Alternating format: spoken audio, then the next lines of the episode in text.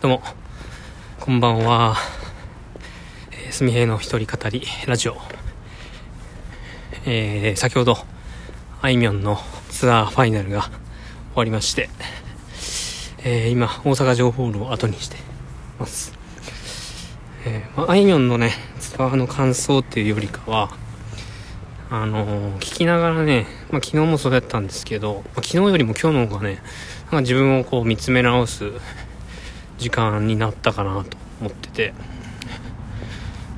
うん僕なんでこうあいみょんのこと好きなんかなって考えながら聞いてたんですけど。まあ理由ってこう明確にはなくて。ただなんかあのインディーズの頃から、えー、今に至るまで、まあ、14歳からギターを始めたって言ってましたけど今24歳で。そのインディーズから今メジャーデビューに至るまでのこの奇跡というかそういうのがなんかおこがましいですけどもなんかすごくこう自分自分とこう照らし合わせた時にすごい共感するなと思って。なんかまあなんか誰かが言ってたんですけどその SNS、えー、SNS って言っていうわけじゃないけどあのインディーズバンドがメジャーデビューしてからあのインディーズだった頃のことを聞くってすごい嬉しいことやなとか思うことあると思うんですけども。まああいみょんもねそういう時期があって、えー、昨日、まあ、話したんですけどあの2018年にあ2016年に大阪城ホールでスピッツのライブがあってでそれにあいみょんがお客さんとして参加したらしいんですけどその時にねそのライブスピッツのライブの前に大阪城ホールの、前で弾き弾き語りというかあのなんだ路上ライブかをやったらしいんですよ。その時はなんで私が大阪城ホールで演奏できないんだっていうね。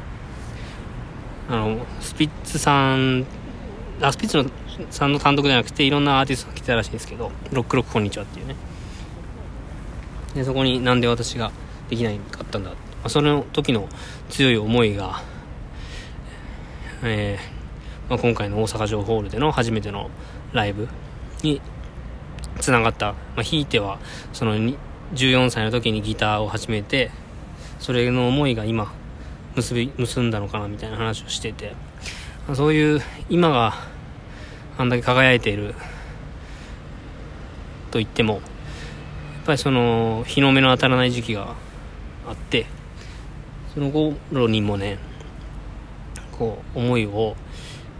絶やさずにどうしたら自分の曲を聴いてくれるかその一心にこうやってきたっていう話をねまあ、ライブを聴きながら、まあ、エピソードもそうですけどもなんか具体的にどうっていうのはないんですけどなんかその言葉一個一個がねなんかすごく自分とかさか、うん、重なるって言うとあれやけどすごい共感しましたね。でなんかその喫茶すみへいのことでちょっと悩んでまして、えー、なんかまあ、とりあえず何か形にして、えー、1個すればいいって思ってたんですけどなんかこう一歩踏み出すきっかけというか一歩踏み出せないなと思っててで今回そのライブあいみょんのライブを2日あの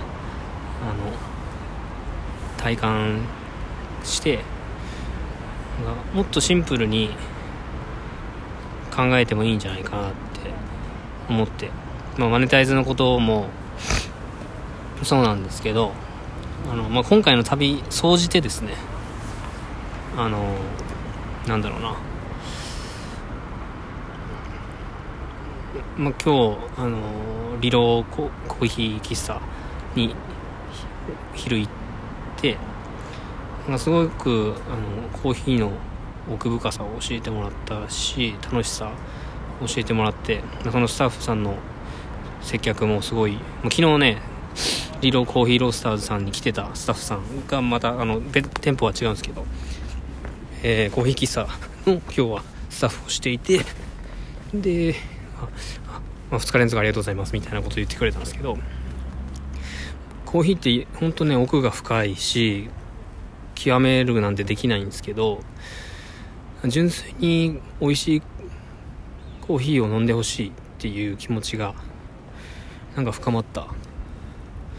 うん。その旅の今回の3泊4日の旅の目的は、まあ、いみょんのツアーに行くっていうことだったんですけどもそれと合わせて大阪でそのリローさんのスタッフさんと接することができたっていうのもこれはなんかすごいつながってるんじゃないかなと勝手に僕は思ってて。ライブを聴きながら今回の旅のこうえー、まあ、家庭家庭をですね思い出しながらなんかすごい整理しながらね曲を聴いてたんですよ。でもっとねシンプルに自分はなんで僕はあのシンプルにあのコーヒーを美味しく飲んでもらいたいっていうのがあって、まあ、それをもう突き詰めてやっていったらいいのかなと思うんですよ。でお金のことはまあ後からついてくると思うんですけども、まあ、カフェで生計を立てようと思うとかなり厳し厳しいっていうのは、まあ、飲食業限らずどこも、まあ、まあ、どんな仕事でもそうだと思うんですけども、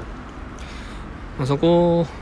にこう、まあ、あえて挑戦するんじゃなくて自分の今の状況を考えた時に別にあの利益が出る必要はないんであのお金を、まあ、いただくっていうものを明確に提示して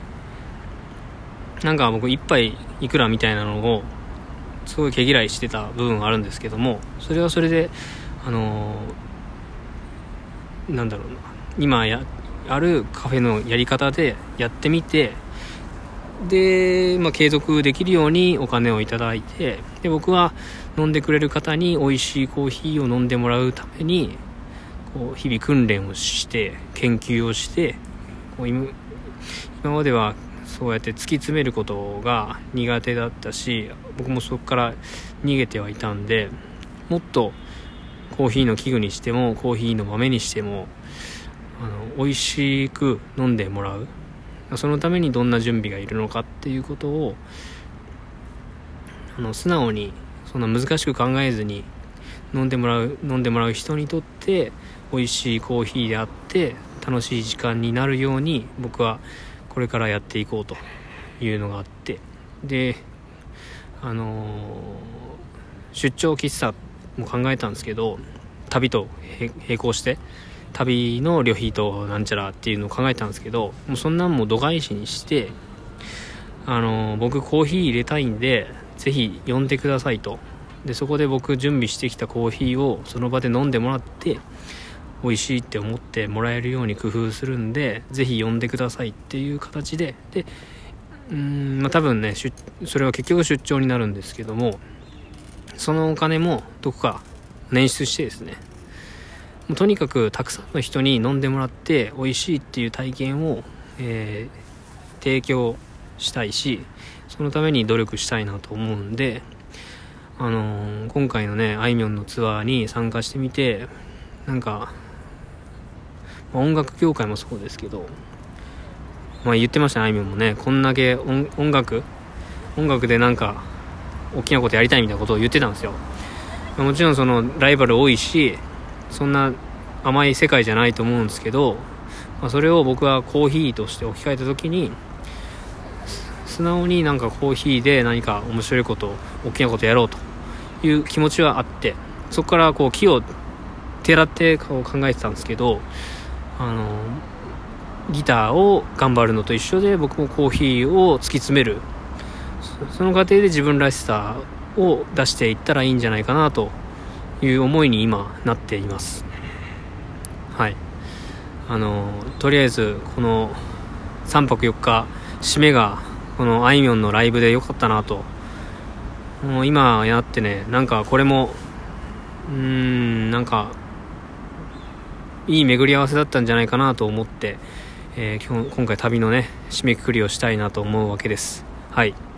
えー、大阪城ホールで終わってですね今帰ってるんですけども、非常に大阪城がね、綺麗にライトアップされてて、はい、なんか、いいな。まあ、大阪、素敵やなと、改めて思った次第でございます。はい。10分少々お時間いただきましたけども、今の心境をラジオトークに収めておきたいなと思ったんで、収録しました。では、えー、また明日から仕事なんで、切り替えてるというか、まあ、このワクワクの気持ちをそのまま仕事に活かせるように、あのー、本当に仕事とは別でやってることも頑張るんですけども、なんか、今までやってきたことを一生懸命やって、それも、それもっていうかそれが第一にやってっていうのが大事かなと思っておりますんで、明日仕事頑張って、頑張るというかもうね、一生懸命、誠実にやっていって、でコーヒーのことも誠実に精一杯やっていくという、えー、住平でいきたいなと、行きたいと思いますんで、皆さん、これからもどうぞよろしくお願いします。えー、3泊4日、えー、京都、兵庫、大阪の旅、これで、えー、一応締めたいと思います。ありがとうございました。